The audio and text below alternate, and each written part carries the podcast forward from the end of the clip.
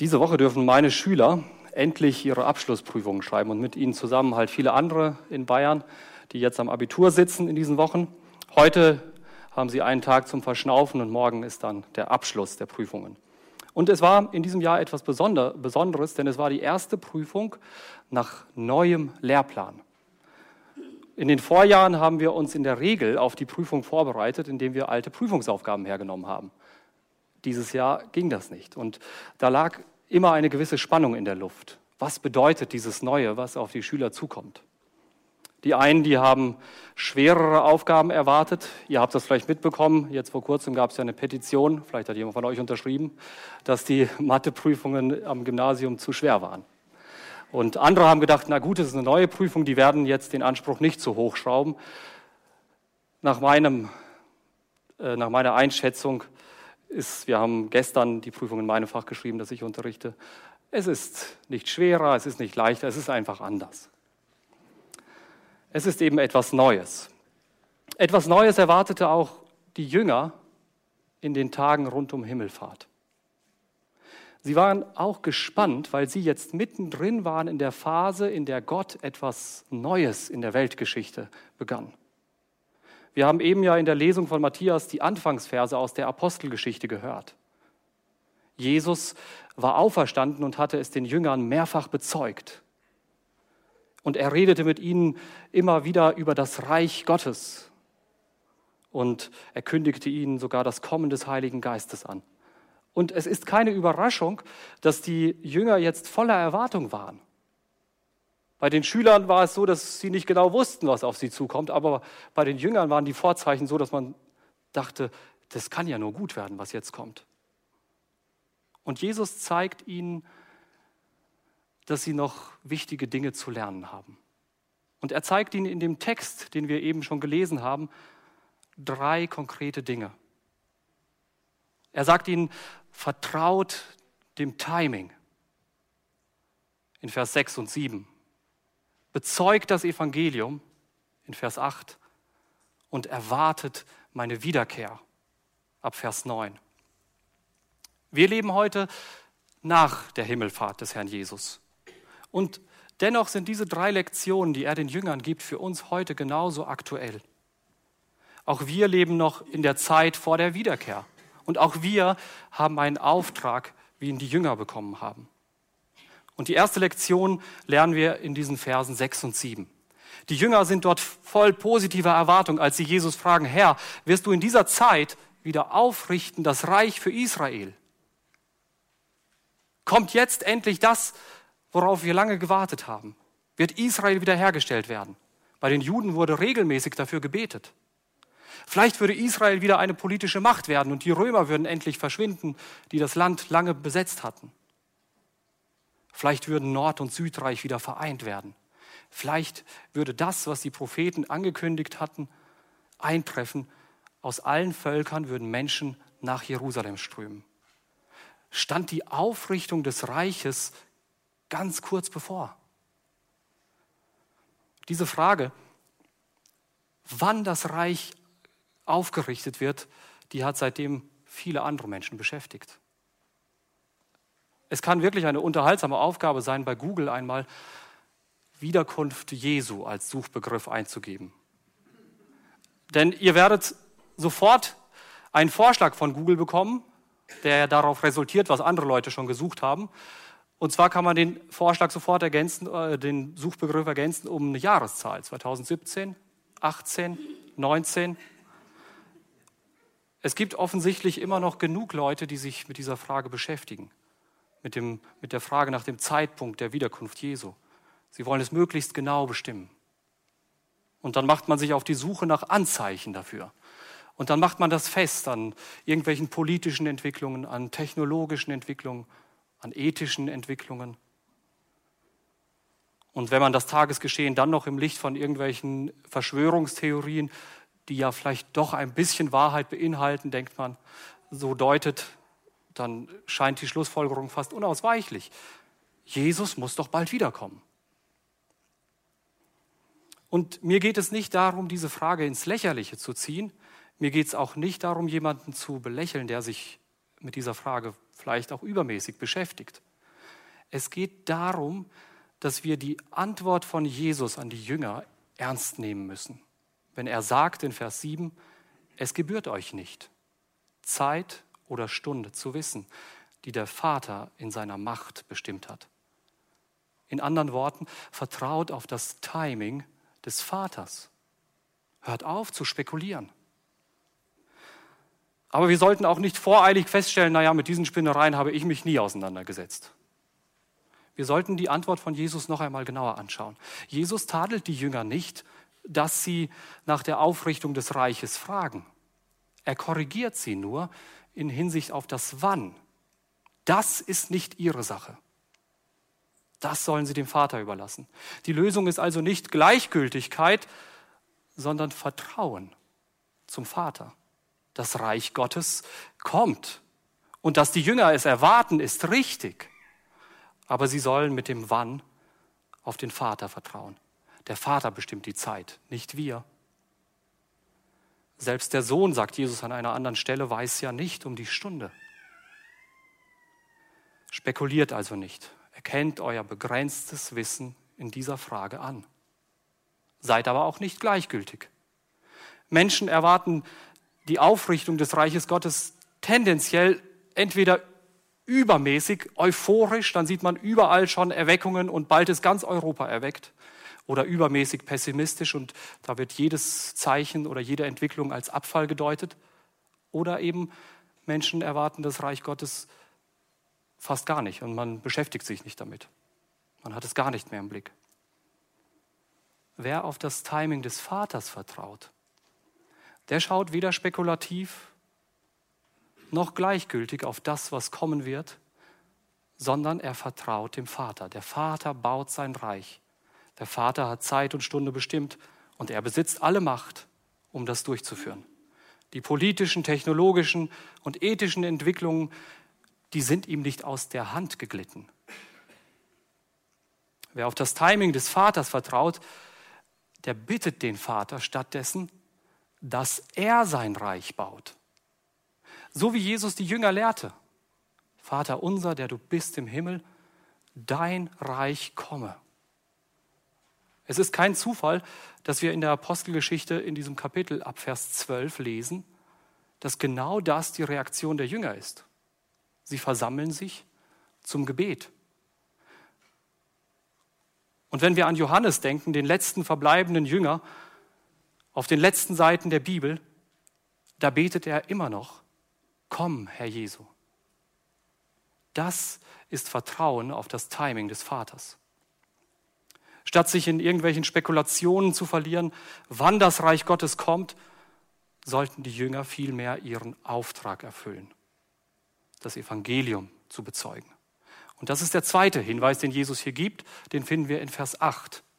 Jesus sagt dort, aber ihr werdet die Kraft des Heiligen Geistes empfangen, der auf euch kommen wird und werdet meine Zeugen sein in Jerusalem und in ganz Judäa und Samarien und bis an das Ende der Erde. Das Wann ist nicht Sache der Jünger, aber am Wie will Gott sie beteiligen. Vers 8 ist ja ebenfalls noch Teil der Antwort von Jesus auf die Frage nach der Aufrichtung des Reiches Gottes. Und Jesus sagt ihnen, Gott möchte euch gebrauchen, um sein Reich aufzurichten. Und er sagt ihnen die Kraft des Heiligen Geistes zu. Er wird sie dazu befähigen. Der Heilige Geist ist die treibende Kraft dahinter. Vers 8 beinhaltet sicher einen Aufruf auch an uns. Aber Jesus formuliert es hier interessanterweise eben nicht als Aufruf, sondern als Feststellung. Ihr werdet die Kraft des Heiligen Geistes empfangen und werdet meine Zeugen sein. Jesus lässt gar keinen Zweifel. Er beschreibt, was passieren wird. Ihr werdet meine Zeugen sein, eben weil der Heilige Geist zielgerichtet an der Aufrichtung des Reiches Gottes arbeitet. Und seine Kraft überwindet alle Barrieren. Wenn wir den Dienst von Jesus anschauen, der endet auf den ersten Blick schmählich am Kreuz. Aber er wird zum größten Triumph, weil der Heilige Geist Jesus von den Toten auferweckt. Die Verfolgung der Gemeinde, die Lukas ja nur kurze paar Seiten weiter beschreibt, die scheint dem Zeugnis der Jünger schon sehr bald ein Ende zu machen. Aber was passiert? Der Heilige Geist nutzt diese Verfolgung stattdessen, um das Evangelium im ganzen römischen Reich zu verbreiten. Lukas beschreibt immer wieder, wie der Heilige Geist zum Beispiel Philippus, Petrus und Paulus an verschiedene Orte sendet, damit sie auch dort das Evangelium verkündigen können. Und am Ende der Apostelgeschichte finden wir Paulus in Rom als Gefangener.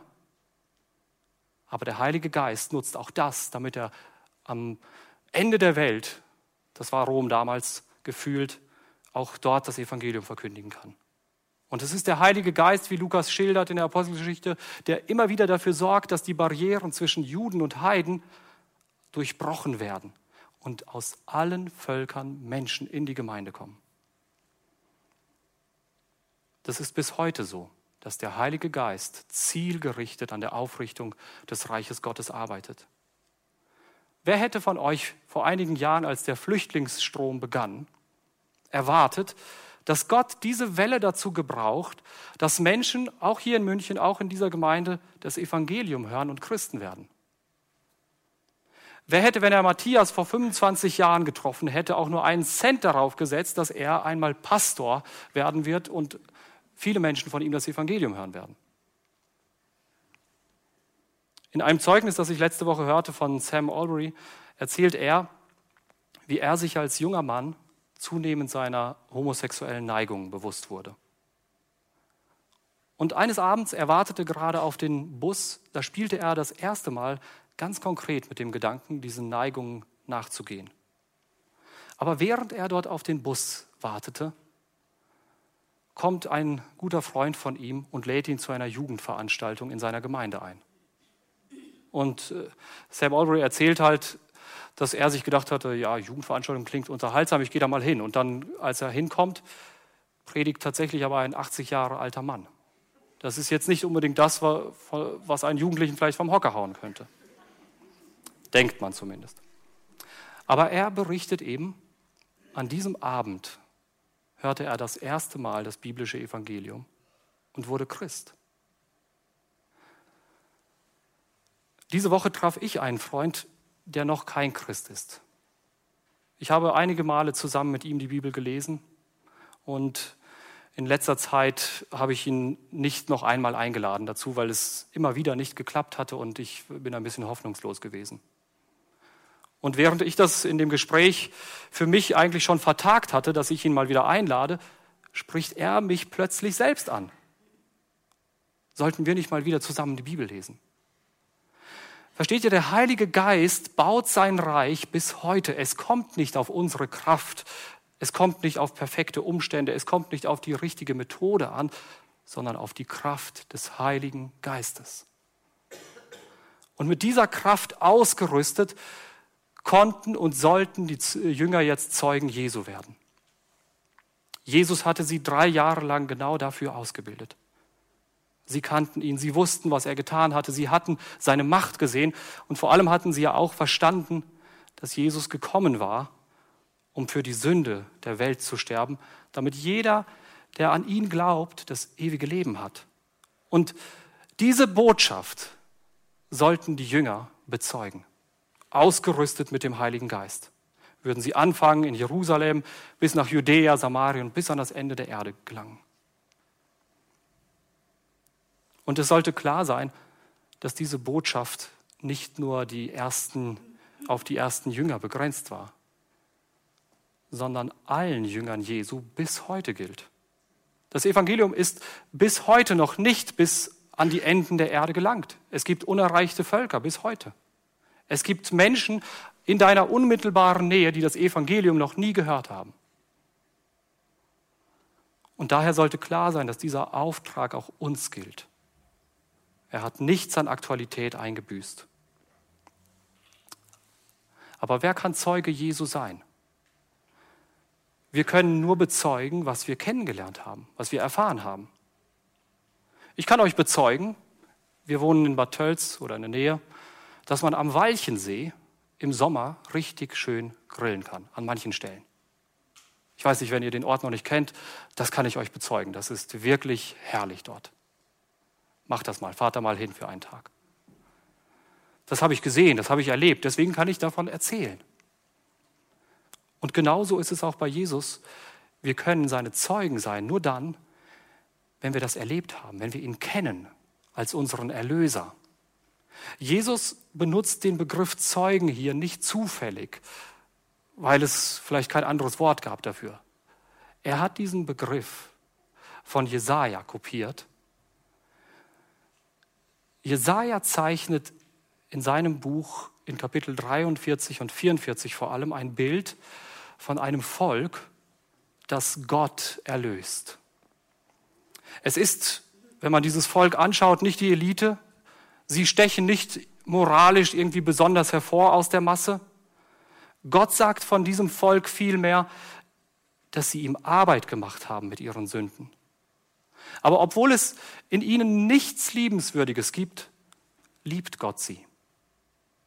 Er gibt alles für sie hin. Er gedenkt nicht mehr an ihre Sünden. Er beschützt sie. Er trägt sie in den Schwierigkeiten. Er gießt seinen Geist auf sie aus und macht etwas völlig Neues aus ihnen. Jesaja beschreibt das dort in diesen Kapiteln 43 und 44 wirklich in wunderschönen Bildern. Und das, was Jesaja dort ankündigt, das hat Jesus erfüllt. Er ist dieser Erlöser. Und jeder Mensch ist im Grunde wie dieses Volk, das gegen Gott rebelliert. Doch wer an Jesus glaubt, der wird erlöst. Und nun sagt Jesaja in diesen Kapiteln, zu diesem, wer zu diesem erlösten Volk gehört, das sagt er dort mehrfach, der soll Gottes Zeuge sein. Und deshalb greift Jesus diesen Begriff hier auf. Wir müssen Jesus kennen. Wir müssen ihn als Erlöser kennen, damit wir seine Zeugen sein können. Hast du Jesus als deinen Erlöser kennengelernt? Wer Jesus als Erlöser kennt, der kann sein Zeuge sein, weil er ein reines Gewissen hat, auch wenn er in seinem Leben wirklich viel verbockt hat. Jesus hat die Schuld seines Lebens vergeben. Jesus hat an seiner Stelle die Schuld bezahlt. Wer Jesus als Erlöser kennt, der kann sein Zeuge sein, weil Jesus auch an seiner Stelle das Leben gelebt hat, das er hätte leben sollen. Er steht jetzt perfekt vor Gott da, ohne Sünde. Ich freue mich auf Anfang Juli, wo sich Menschen in der Gemeinde auch wieder taufen lassen werden. Ich freue mich deshalb, weil wir dort wieder Zeugnisse hören werden davon, wie Jesus Menschen erlöst hat, wie sie wirklich ein neues Leben mit Jesus angefangen haben. Und so möchte ich dich auch einladen, Jesus besser kennenzulernen. Sprich irgendjemanden an, stell Fragen, komm zur Taufe. Und wenn wir Jesus dann als Erlöser kennengelernt haben, müssen wir ihn immer besser kennenlernen, um sein Zeuge sein zu können. Die ersten Christen, die waren genau darauf bedacht. Wir lesen über sie in Apostelgeschichte 2, 42. Sie blieben beständig in der Lehre der Apostel und in der Gemeinschaft und im Brotbrechen und im Gebet. Willst du etwas in der Kraft des Heiligen Geistes tun? Dann schließ dich verbindlich einer Gemeinde an. Bleib in der Lehre der Apostel.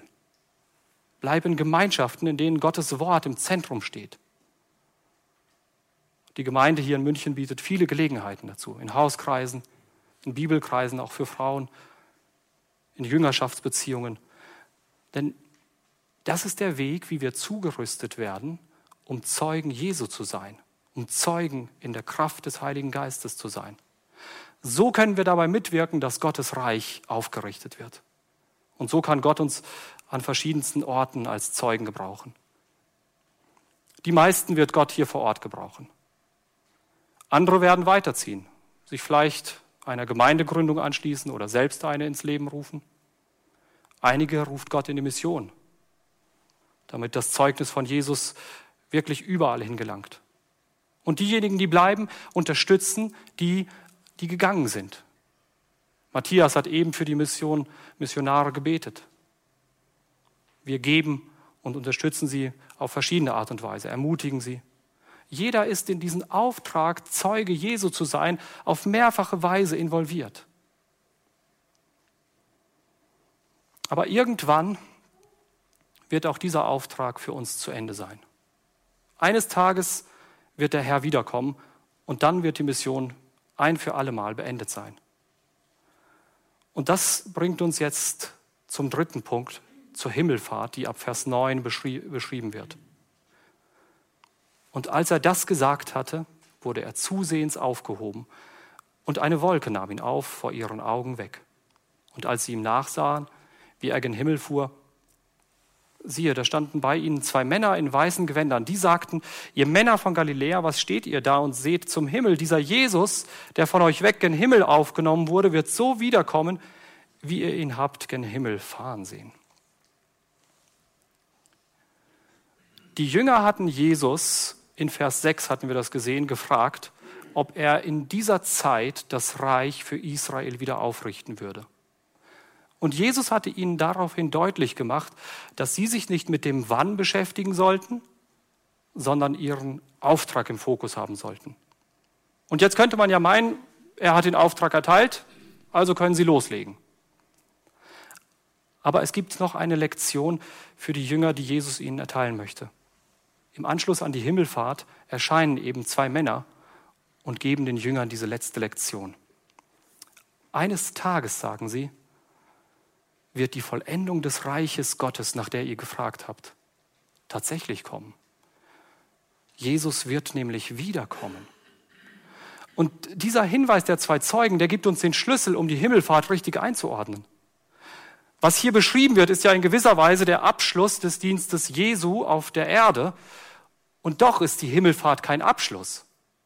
Das, was hier beginnt, findet seine Vollendung im Himmel und der Prophet Daniel, der beschreibt dieses Ende der Himmelfahrt in Daniel 7 ab Vers 13.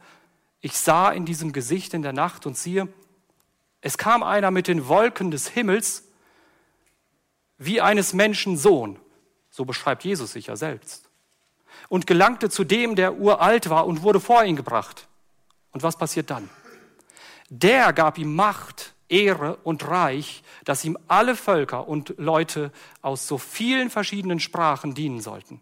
Seine Macht ist ewig und vergeht nicht, und sein Reich hat kein Ende. Die Himmelfahrt ist kein Abschluss, sondern der Höhepunkt der Einsetzungsfeierlichkeiten des Königs. Jetzt regiert er von seinem Thron. Er ist allmächtig. Aus allen Völkern dienen ihm Menschen Niemand kann seinem Reich ein Ende bereiten. Und Petrus, der ja dabei stand, der die Himmelfahrt miterlebte, der verstand diesen Zusammenhang. Nur zehn Tage später in der Pfingstpredigt beschreibt er die Himmelfahrt von Jesus in Worten, die unmissverständlich einen König beschreiben. Apostelgeschichte 2, Vers 33. Da er nun durch die rechte Hand Gottes erhöht ist, er ist jetzt König, und empfangen hat den verheißenen Heiligen Geist vom Vater, hat er diesen ausgegossen, wie ihr hier seht und hört. Denn David ist nicht gen Himmel gefahren, sondern er sagt selbst, der Herr sprach zu meinem Herrn, also Gott sprach zu Jesus, setze dich zu meiner Rechten, bis ich deine Feinde zum Schemel deiner Füße mache. Und dann schließt Petrus, so wisse nun das ganze Haus Israel gewiss, dass Gott diesen Jesus, den ihr gekreuzigt habt, zum Herrn und Christus gemacht hat. Dieses Wissen, dass Jesus jetzt als König regiert, das gab den Jüngern Mut, um ihren Auftrag zu erfüllen. Nur kurz nach der Himmelfahrt werden die Jünger unter Druck gesetzt, müssen sich vor dem Hohen Rat verantworten. Später werden viele von ihnen sterben. Und die Gemeinde, die reagiert auf den Druck, der gleich zu Beginn entsteht, darauf, indem sie einen Psalm betet, zwar den Psalm 2, der Jesus als König beschreibt. Das gab ihnen Mut, das Evangelium zu bezeugen. Der Auftrag, Zeuge Jesu zu sein, der brachte große Herausforderungen, aber die Jünger konnten ihn erfüllen, weil sie ihr Leben von der Himmelfahrt her verstanden. Sie wussten, dass Jesus jetzt König ist und regiert und nichts außer seiner Kontrolle ist. Und sie wussten, dass er eines Tages wiederkommen würde. Die Jünger konnten all diese Entbehrungen in der Zwischenzeit auf sich nehmen, weil sie von der Himmelfahrt her lebten und auf die Wiederkunft hin lebten. Sie wussten, dass Gott eines Tages sein Reich tatsächlich aufrichten würde. Sie wussten nicht wann, aber sie wussten jetzt sicher, dass es so kommen würde. Und in dieser Gewissheit erfüllten sie ihren Auftrag. Und in dieser Gewissheit, dass Jesus jetzt als König herrscht und einmal wiederkommen wird, sollten wir unser Leben auch führen. Die Himmelfahrt sollte unser Ausgangspunkt und unser Fundament sein und die Wiederkunft unser Ziel, das wir im Blick behalten. Denn auch heute kann der Auftrag, Zeuge Jesu zu sein, herausfordernd sein. Aber eben weil wir wissen, dass Jesus als König regiert, können wir Tag für Tag unseren Dienst treu erfüllen. Weil wir wissen, dass er eines Tages wiederkommen wird und alle Dinge wiederherstellen wird, können wir seine Zeugen sein. Und ich weiß nicht, wo du in deinem Leben, in deinen Umständen, in deinen Aufgaben, in deinem Dienst, in der Gemeinde vielleicht gerade die größte Baustelle erlebst. Eines ist gewiss. So sicher, wie du hier heute sitzt, so sicher regiert Jesus jetzt als König. Und so sicher wird er einmal wiederkommen. Wir haben ganz am Anfang des Gottesdienstes gehört, wie die Jünger auf diese drei Lektionen reagiert haben. Lukas schreibt es in den letzten zwei Versen seines Evangeliums. Sie aber beteten ihn an und kehrten zurück nach Jerusalem mit großer Freude und waren alle Zeit im Tempel und priesen Gott. Und wenn wir heute Himmelfahrt feiern, haben wir ebenfalls allen Anlass dazu, denn wir dürfen auf das Timing unseres Vaters vertrauen. Er hat die Macht und nichts ist außer seiner Kontrolle. Wir dürfen uns auf die unermüdliche Kraft des Heiligen Geistes verlassen, die uns immer wieder befreit, seine Zeugen zu sein. Und wir dürfen die Wiederkehr unseres Königs Jesus erwarten, der jetzt im Himmel regiert und eines Tages sein Reich vollends aufrichten wird. Amen. Lasst uns beten.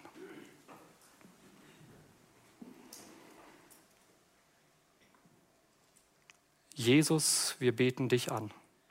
Du bist der König, der im Himmel regiert, der, nachdem er sein Leben für uns gelassen hat, den Tod besiegt hat und aufgefahren ist zum Vater. Und wir dürfen deine Zeugen sein. Du rufst uns, damit wir dieses Evangelium in aller Welt bezeugen.